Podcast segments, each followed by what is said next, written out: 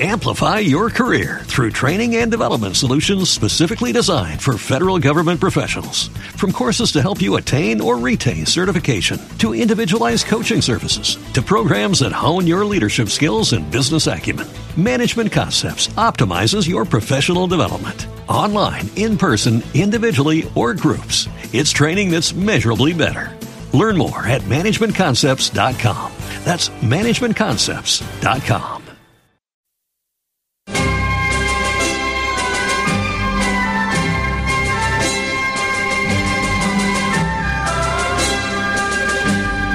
Están escuchando Libertad Constituyente.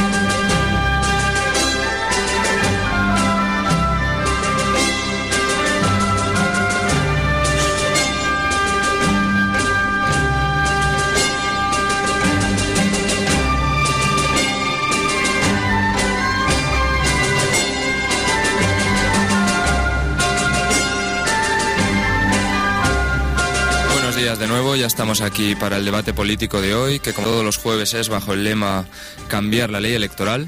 Y para ello contamos en línea telefónica con don José María de la Red desde Valladolid. Buenos días, don José María. Buenos días, don Carlos. Contamos también con don Carlos Roldán. Buenos días, don Carlos. Buenos días.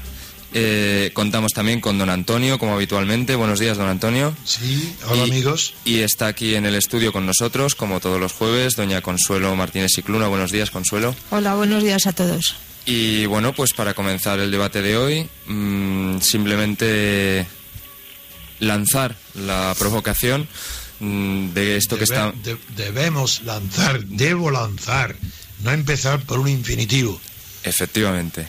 Debemos lanzar la provocación de estas declaraciones de UPyD e e Izquierda Unida, que son sobre todo los principales mm, perjudicados por la actual circunscripción provincial, de cambiar esta circunscripción por la circunscripción nacional.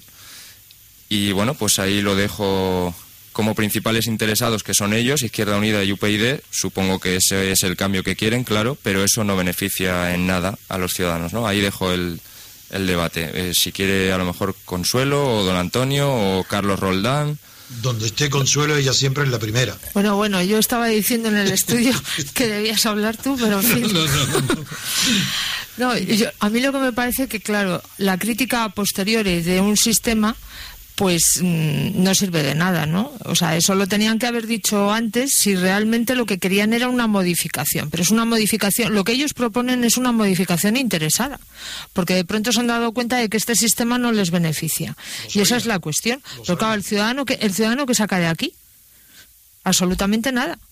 Es decir, estamos en las mismas, el reparto de la cuota de poder por parte de partidos que de alguna manera se ven desfavorecidos con el tipo de ley electoral que está vigente en estos momentos. Entonces, mm, de esto la ciudadanía en términos generales no tiene eh, absolutamente nada. Sigue participando con los sistemas que, que o con los, eh, digamos, con la metodología, con el método que el propio sistema ha establecido, que ya es una cuota un poco restringida. Bien, desde mi punto de vista y, y coincidiendo, eh, siguiendo un poco con la línea argumentativa de Consuelo, eh, yo sinceramente creo que ha habido un nivel de abstención bastante interesante, mm, porque habitualmente cuando en el seno de la partidocracia se decide que va a haber una alternancia, eh, se suelen engañar a, lo- a la, a la sociedad y se suele hacer todavía más que la, que, la sociedad decide algo cuando participa en unas elecciones. Y ese nivel de abstención en torno al 30%, que incluso a las 6 de la tarde todavía era alrededor del 57% el índice de participación y ya empezaban a hablar de la lluvia como causante de, del nivel de abstención, yo creo que, que ha generado la, la sensación de que hay que hacer algo, pero claro, ese algo pues pretenden eh, vendernos que con una simple modificación del- de la ley electoral para dar cabida en el consenso partitocrático a los partidos pequeños, ella eh, hacer algo para, para cambiar las cosas y en absoluto. Esto no puede, todo lo que está ocurriendo no puede acabar con una simple reforma en el seno de la partitocracia. Claro. El, el cinismo de los partidos pequeños es total, de Izquierda Unida y de UPyD. Porque, como ha dicho Consuelo, eh, eso lo sabían antes de participar. ¿Por qué no han denunciado esta injusticia electoral de la, de la ONT, ¿por qué no lo han denunciado antes? ¿Por qué participan sin decir nada en el sistema a sabiendas de lo que sucede y de lo que va a suceder? ¿Por qué esas mismas declaraciones las hacen siempre en todas las elecciones? Lo hicieron también en las pasadas. Claro, que estaban en presencia de partidos cínicos que, eh, por ejemplo, Izquierda Unida, ¿qué, ¿qué, le importa que pasen 100 años sin cambiar la ley electoral a un partido alimentado por el mesianismo comunista que sabe que es imposible, imposible que en el horizonte vital de esta generación, de las siguientes, pueda realizar algo en, la, en el poder legislativo de su interés Izquierda Unida y sin embargo sigue participando sin, sin, temor a hacer el ridículo, pero ¿qué más da que tenga 20 diputados, dos o uno, si sabe que se presenta a las elecciones con un ideario y con una, eh, una meta inalcanzable, como es la del comunismo? ¿De, de qué se contentan? Que pueden de vez en cuando añadir o introducir una coma en una oración, en un texto de una ley, que ya se entiende perfectamente sin la coma, si no cambian el sentido. Para eso, y no digamos de Rosa Díaz, otro oportunista, con un partido que sabe perfectamente que la injusticia que va a sufrir, pero que está al calor nada más que de estar ahí, subvencionada por el Estado, pagada por el Estado, con los honores que del Estado, hablando de ella la prensa, la radio, en los medios, presente, como si fuera una persona importante, cuando no es más que una oportunista que, ha, que, que jamás podrá realizar nada de lo que dice el programa. ¿Qué más da que tenga 3, 4, 5, 6 o 10 o 12 diputados si eso depende nada más que de coyunturas pasajeras y que no va a influir para nada en las decisiones que tomen los dos partidos? Por esa razón apoyo completamente lo que ha dicho Consuelo, que son unos cínicos. Y la palabra cínico la digo yo porque no la dice Consuelo, pero se, se, sobreentiende de sus palabras. Pero ella, me, me solidarizo con el término. No, ella es más educada que yo. A mí también me gustaría dejar claro, si me lo permitís, que, que desde mi punto de vista, Izquierda Unida y el partido de Rosa Díez están en contra de la libertad política colectiva de los ciudadanos. Ellos lo único que quieren es que sigamos refrendando su, sus listas, que no tenga que la, el, la sociedad no tenga posibilidad de revocar a los representantes, no les interesa para nada pronunciarse a favor de la libertad política colectiva y desde luego lo que quieren es abrirse eh, paso en, el, en esa especie de melón partitocrático que se ha convertido el Estado español. Sí, lo que se dice la tarta estatal. Efectivamente. Participar en ella, estar en el reparto. Efectivamente, eh, lo digo porque eh, habrá algunos españoles que piensen que la alternativa para cambiar las cosas pueden ser en, en, votar a ese tipo de partido, cuando ese tipo de partidos no discuten en absoluto la ausencia de libertad política colectiva y lo que tenemos que hacer los españoles es exigir a través de la presión eh, la libertad política colectiva. Claro, claro, es evidente, Carlos. Mm. Sí, eh, José María, que todavía no ha intervenido, ¿qué, ¿qué podemos decir sobre esto de la libertad política? Y este, esta semana ha publicado usted un artículo en, en el Diario de la República Constitucional acerca de la abstención, ¿verdad? Imagino que se refieren ustedes a mí. Sí, sí. Yo no, no estaba oyendo, me acaba de llamar el técnico diciendo ah, que, que estaba apagase internet ah, vale. se acoplaba la radio a la tele. Bueno, Ah. sí, yo, yo he hecho unos números, pero antes de empezar a tratar sobre estos números, quiero decir que, por ejemplo, mm, yo que vivo en Valladolid, y vamos, que soy vallisoletano, eh, tengo un problema eh, que a mí me angustia. Y, y, y es la razón, digamos, para porque, por la que yo quiero eh, que se cambie la ley electoral. Y es que a mí me representan eh, por igual dos partidos. Es decir, eh, el Partido Socialista, vamos, no me representa ninguno, en verdad, pero me representan por igual dos partidos, el Partido Popular y el Partido Socialista, que se reparten entre ellos dos desde la más tierna infancia de esta pseudodemocracia, eh, tres diputados y dos diputados, que son los que tenemos por Valladolid.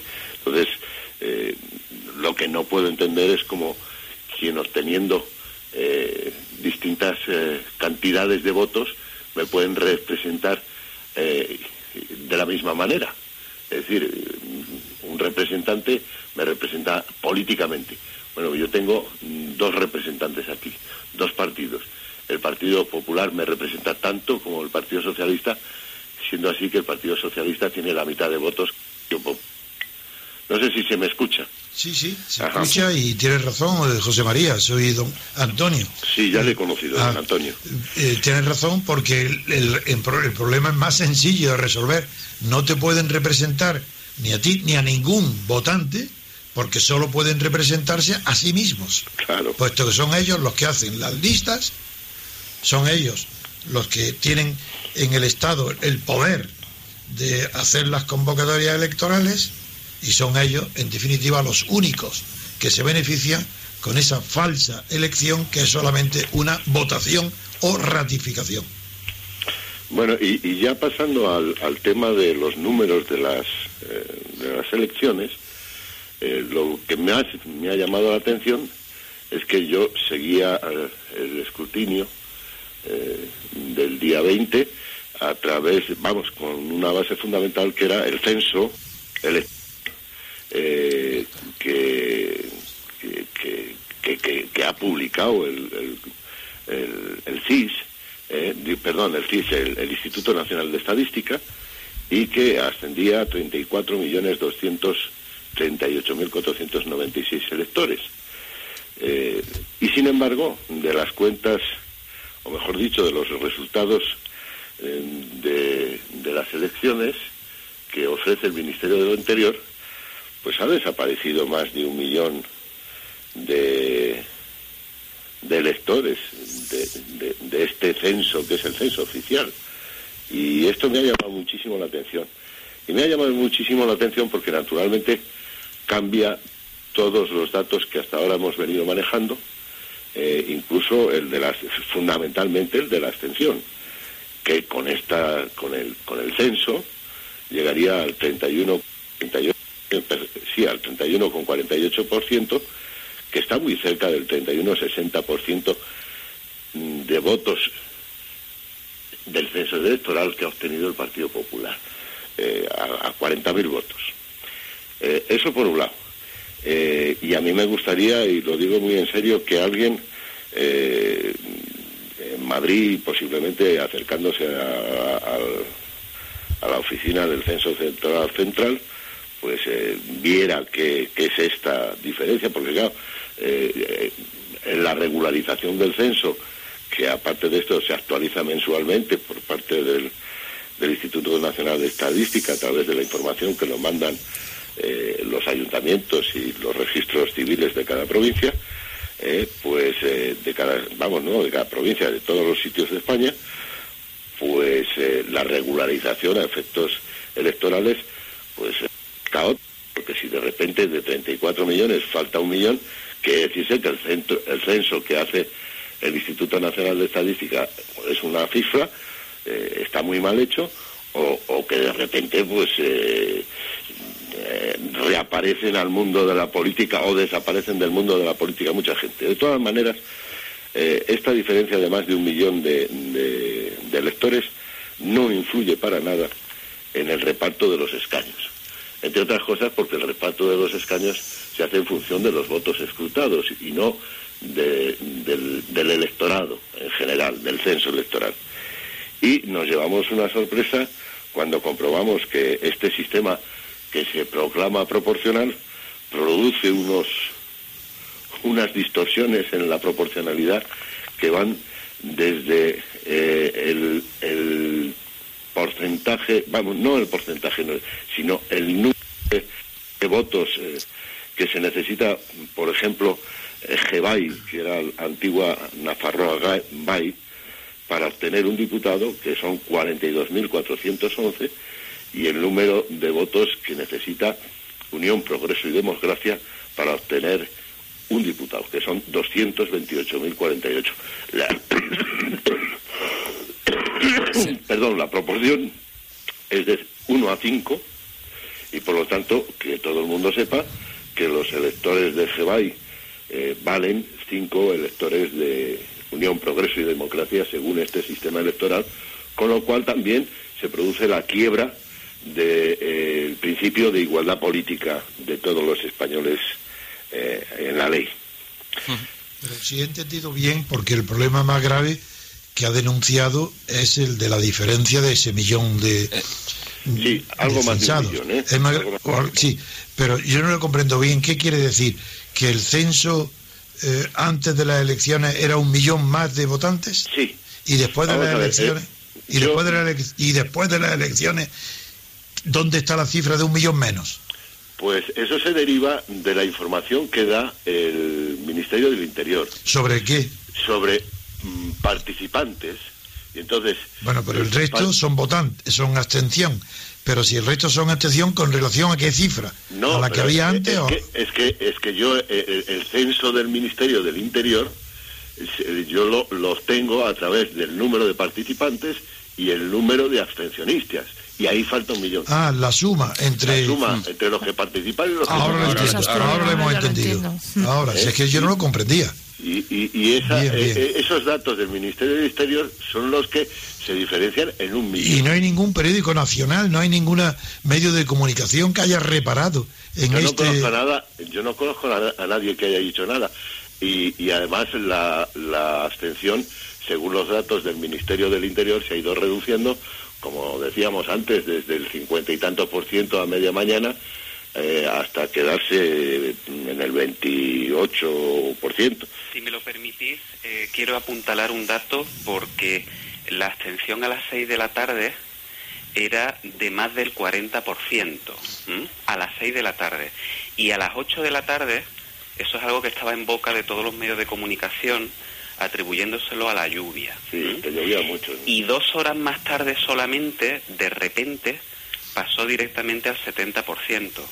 eh, estaba todo el mundo comentando lo de la abstención uh -huh. y, y, no era media mañana, era a las 6 de la tarde. Es decir, solo faltaban dos horas para, para el cierre de los colegios. ¿eh? Sí, aquí ocurre una cosa que como, bueno, pues a ningún partido importa en realidad porque el reparto de escaños se hace sobre la base de los votos escrutados. Claro eh, pues bueno, que pongan más o que pongan menos, en último extremo beneficia única y exclusivamente el que pongan menos, eh, abstención de la Real, beneficia única y exclusivamente a lo que podríamos entender la legitimación popular de, de, de la partitocracia. Sí, José María, pero dado que hay muchos abstencionarios, es decir, personas que se abstienen con, a voluntad y a conciencia para obtener un resultado que nos acerque a la posibilidad de un cambio en la ley electoral, esas personas, sean el 30 o el 33 o el 25 o el 10% nada más,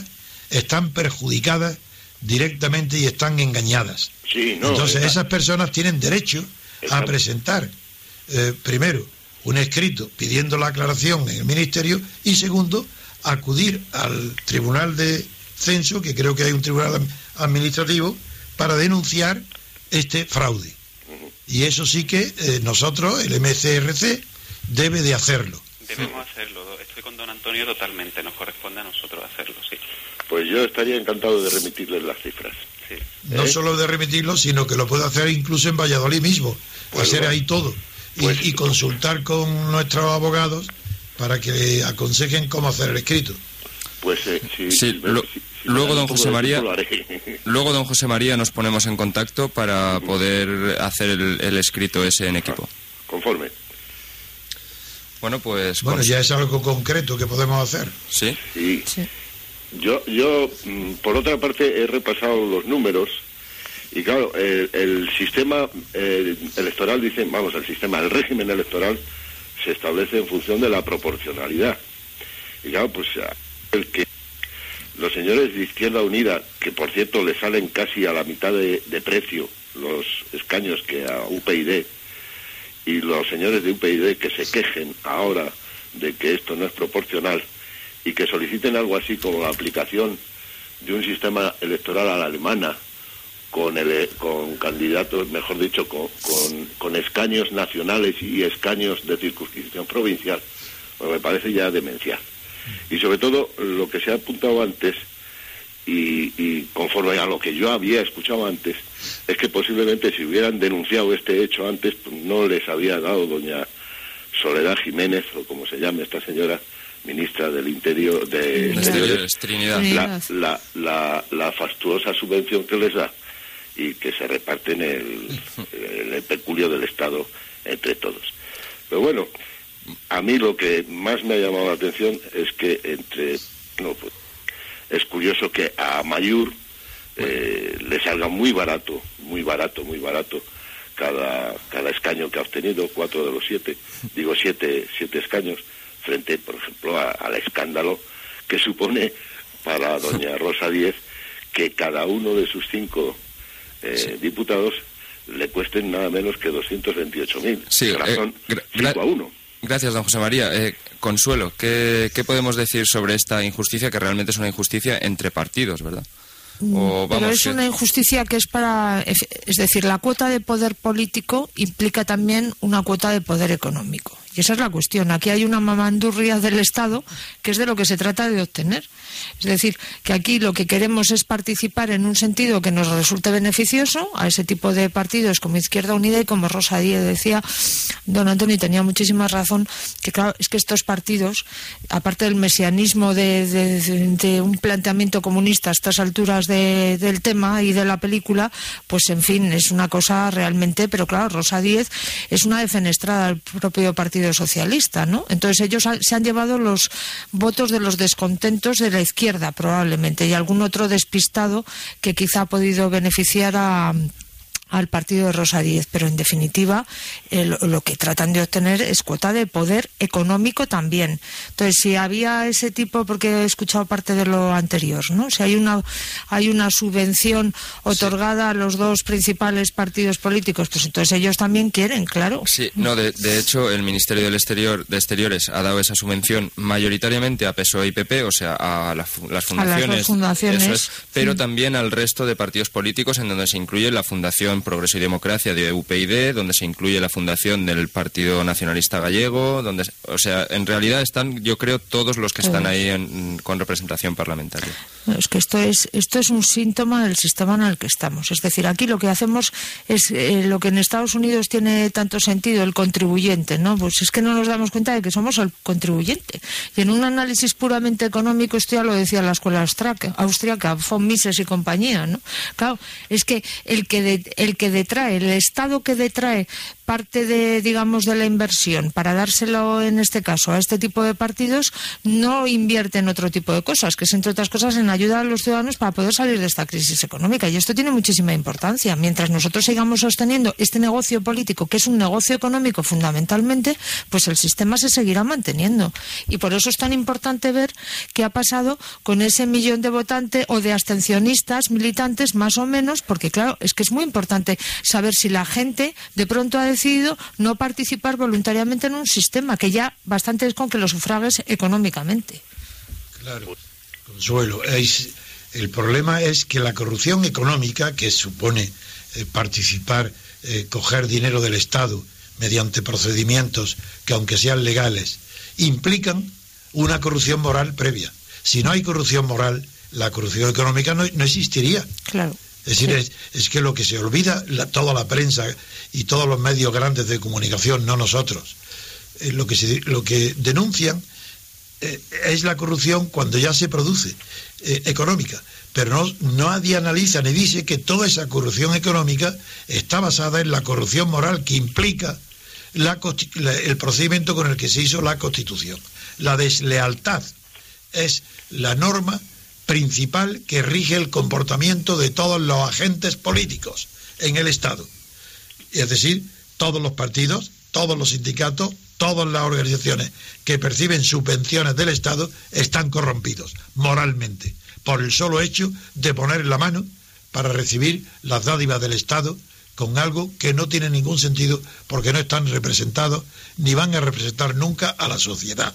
Son partidos y organizaciones estatales y eso implica una corrupción moral y un engaño permanente a la opinión pública, a la población y a la sociedad civil.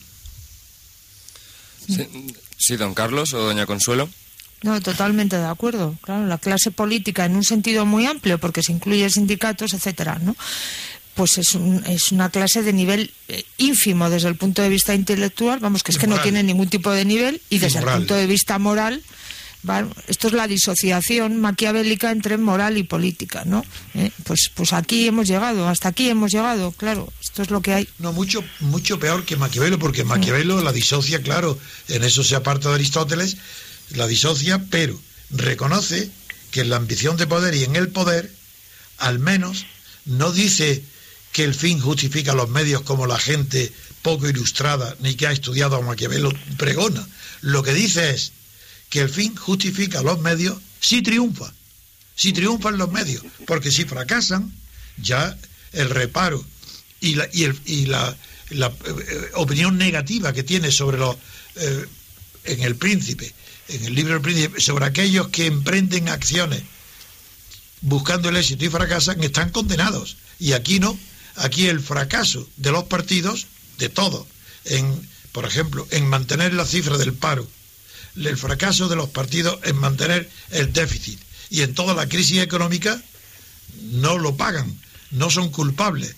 Más bien se celebran unas elecciones y uno de ellos de repente dice que él lo va a resolver. ¿Pero qué ha hecho durante la oposición? ¿Por qué no ha dicho lo, cómo había que resolverlo? ¿Por qué no han actuado de otra manera? Así que ojalá que fueran maquiavélicos, porque solamente lo, lo salvaría el éxito. Y como lo que termina en el fracaso, ni siquiera en la doctrina de Maquiavelo están salvados. Yo, yo por otra parte, y perdón que intervenga en este momento, eh, tengo delante de mí las cifras eh, que ofrece de las elecciones generales Ministerio del Interior, Gobierno de España.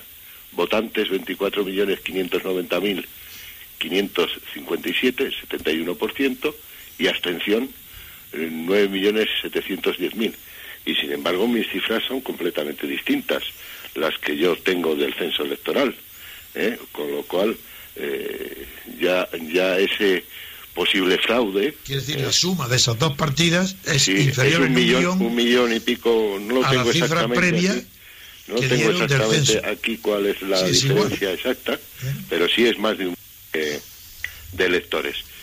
Y, y por otra parte, eh, yo eh, ayer o antes de ayer escuchaba eh, atentamente una entrevista que le hicieron al jefe del laboratorio de ideas, no sé si se llama así esto, al laboratorio de ideas del Partido Socialista.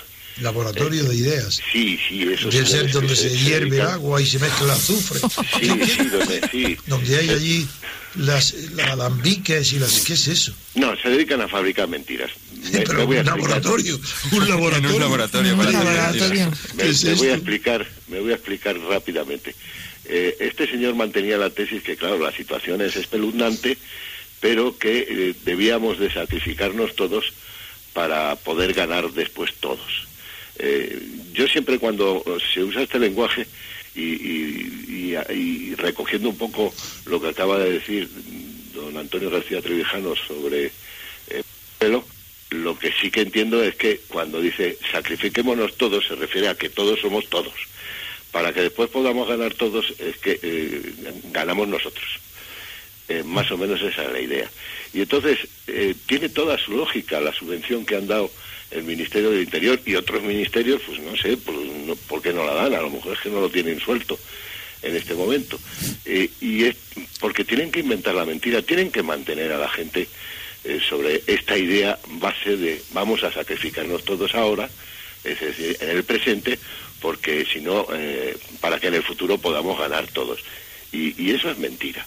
Eso es mentira porque mm, no todos se van a sacrificar y aquí vemos como los partidos a través de fundaciones espurias, pues donde el señor Aznar está eh, como jefe de los filósofos del Partido Popular y cosas de estas, pues eh, filósofos entre comillas, pues están recibiendo del ministerio de, José María y la noticia que acaban de dar de las subvenciones que ha dado Trinidad Jiménez. Sí, sí, sí, sí. entonces, ¿qué es? Que da dinero. Son esas que van a FAES y, al, laboratorio de ideas de, Muy poco dinero han dado, porque para eh, tenían que haber incluido también la transformación de China en capitalismo puro, eh, tenían que haber eh, dado dinero también para suprimir las en, en Estados Unidos los sistemas tan complicados de elecciones, cambiar el sistema electoral en, en Rusia, eh, le ha faltado mucho. Es poco dinero lo que han dado. Sí, pero me que... Me lo permití, eh, disculpadme, tengo que marcharme a dar clase. Eh, solamente apuntar algo. Si los datos que nos habla José María... Solamente apuntar, no, solamente tengo que apuntar. Eh, si los solamente datos que- se debe apuntar. Si los datos que José María nos traslada se confirman, es evidente que nadie más que nosotros le va a dar el tratamiento informativo que eso merece. Eh, lo digo porque me parece una noticia que de confirmarse eh, sería cambiaría Gravísima. por completo el análisis de, de lo que ha ocurrido. Muchas gracias a todos. Hasta luego. Gracias, Hasta Carlos. luego, Carlos. Hombre, el, el- el régimen electoral ya de por sí es tramposo, como se puede ver, de la famosa proporcionalidad. Yo no he visto nunca pro- desproporción tan, tan terrible como esta. Aparte que un sistema mayoritario importaría un pimiento. Eh, todas estas desproporciones, eh, ahí juega eh, la mayoría y punto. Eh, pero, pero aquí... Y, y después hay otra cosa que, que es curiosa, pero si a nosotros nos ofrecen el resultado sobre la base del censo, real o ficticio, participantes tanto, abstención tanto, después, ¿por qué el reparto de votos se hace en función única y exclusivamente de los votos escrutados? Porque, claro, los porcentajes varían posiblemente. Así, mientras el Partido Popular obtiene un 46 42,62% del voto escrutado, ¿eh?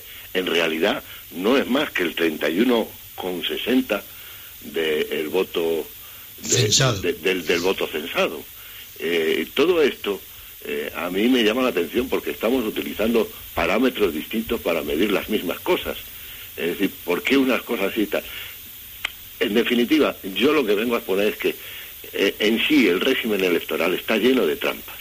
Si Está fuera, José. María, Sí. si fuera verdad la indignación de Izquierda Unida y de Rosa Díaz, estarían impugnando ante el Tribunal Constitucional la nulidad de todo la- el resultado y la atribución de escaños, porque la Constitución dice que la ley electoral debe de obedecer al sistema proporcional y está más claro, es imposible demostrar que no hay proporcionalidad alguna en comparación de los resultados atribuidos a estos partidos y al resto.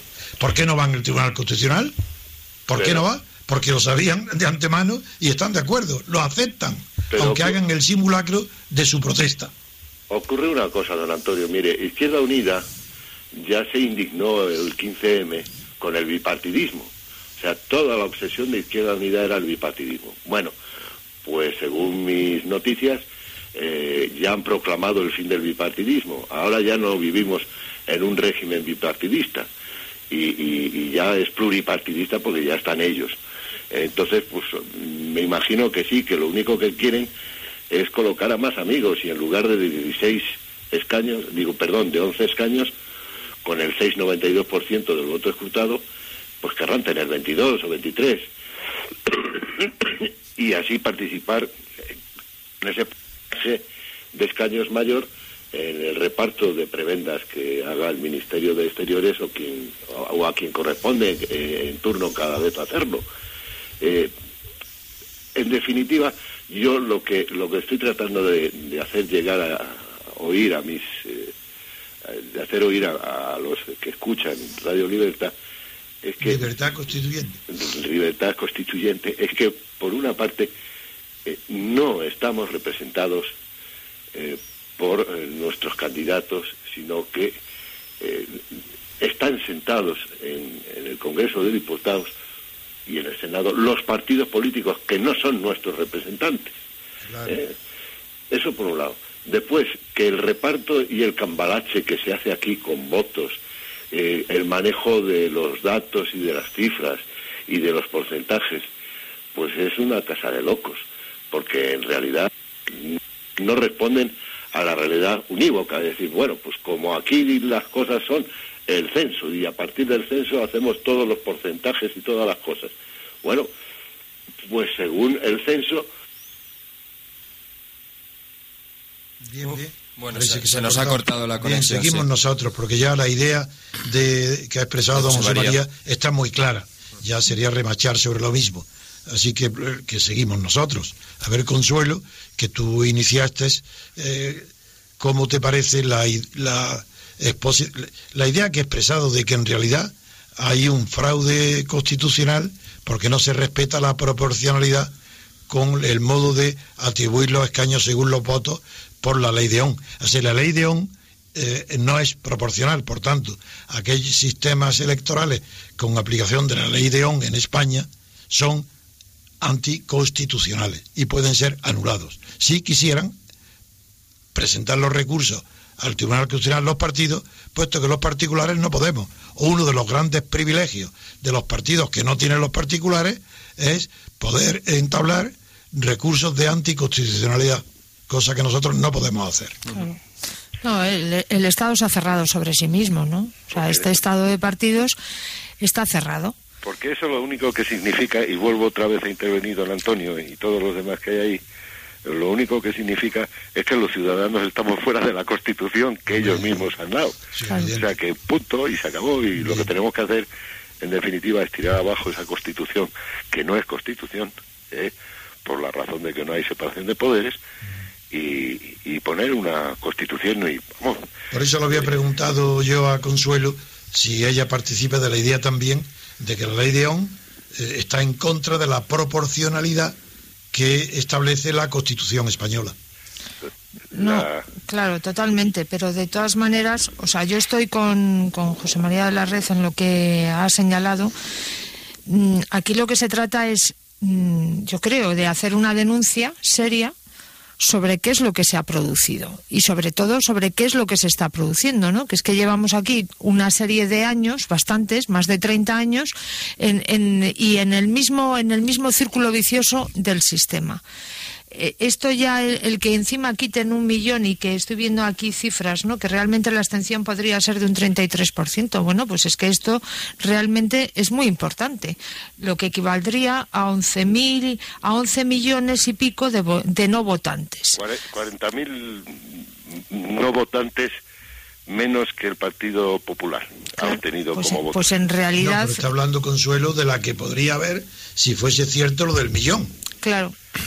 Que sería, es que, vamos a ver, don Antonio, es que eso no es que si fuera cierto, es que eso es cierto. No, bueno, otra cosa es que lo es cierto con los datos, que es los cierto camotean. con los lo, datos lo justifiquen cómo, cómo se reduce Sí. de un mes para otro en un millón el número de electores. es cierto con los datos que usted tiene, pero no sabemos ante un tribunal si Ah, es bueno, cierto. bien, bien. Cla- A eso me refiero.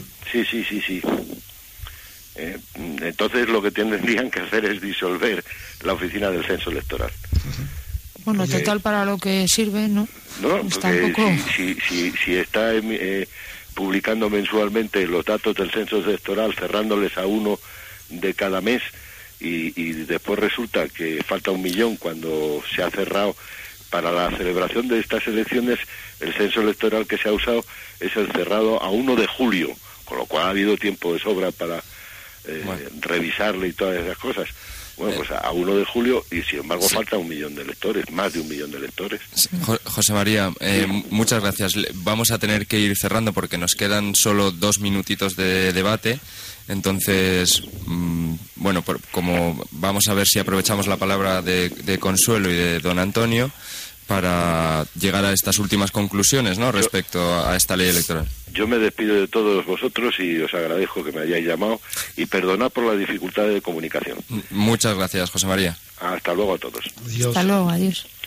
Bueno, pues don Antonio, eh, Sí. como conclusión en estos La dos minutos. conclusión es que el dato es de tal importancia, el dato revelado por don José María es de tal importancia que el MC debe, sus juristas deben de concentrarse en este asunto, asesorar a José María y presentar una denuncia, primero ante, es que no sé cómo se llama, el tribunal administrativo este que hay de censo, y luego el- ante la justicia ordinaria eh, eh, el fraude cometido. Si es que se confirma el fraude, hay que denunciarlo y obligar a todos los medios de comunicación que son cómplices de este fraude, porque lo saben y no lo dicen. Y, y basta si es nada más que una simple suma, eso la, han hecho todos y están callados. Así, ¿por qué no denuncian esta apariencia de fraude? Porque la que nadie puede renegar es que una apariencia de fraude existe, ya que, como ha dicho antes José María, es cierto que no coinciden las cifras del censo antes de convocar, antes de las elecciones, con el censo que han dado ahora la suma de votantes y abstencionistas. Bueno, haremos las averiguaciones pertinentes y vamos a trabajar en ese sentido. Y Consuelo, como última conclusión para hoy, y cerramos el debate.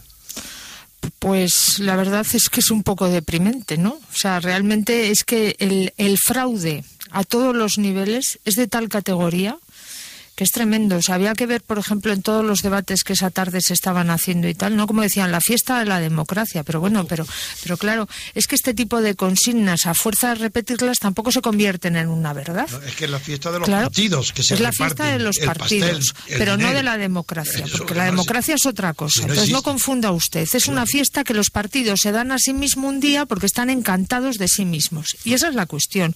Y porque van a ver qué van a obtener a través de estos votos en los cuales la gente le entrega su vida durante cuatro años a unos señores que no te representan. Y esto es muy fuerte. Entonces, este, este país pierde su dignidad realmente, si es que en algún momento la ha tenido, pero su dignidad moral ¿eh? si participa en este sistema y si se queda callado frente a este sistema.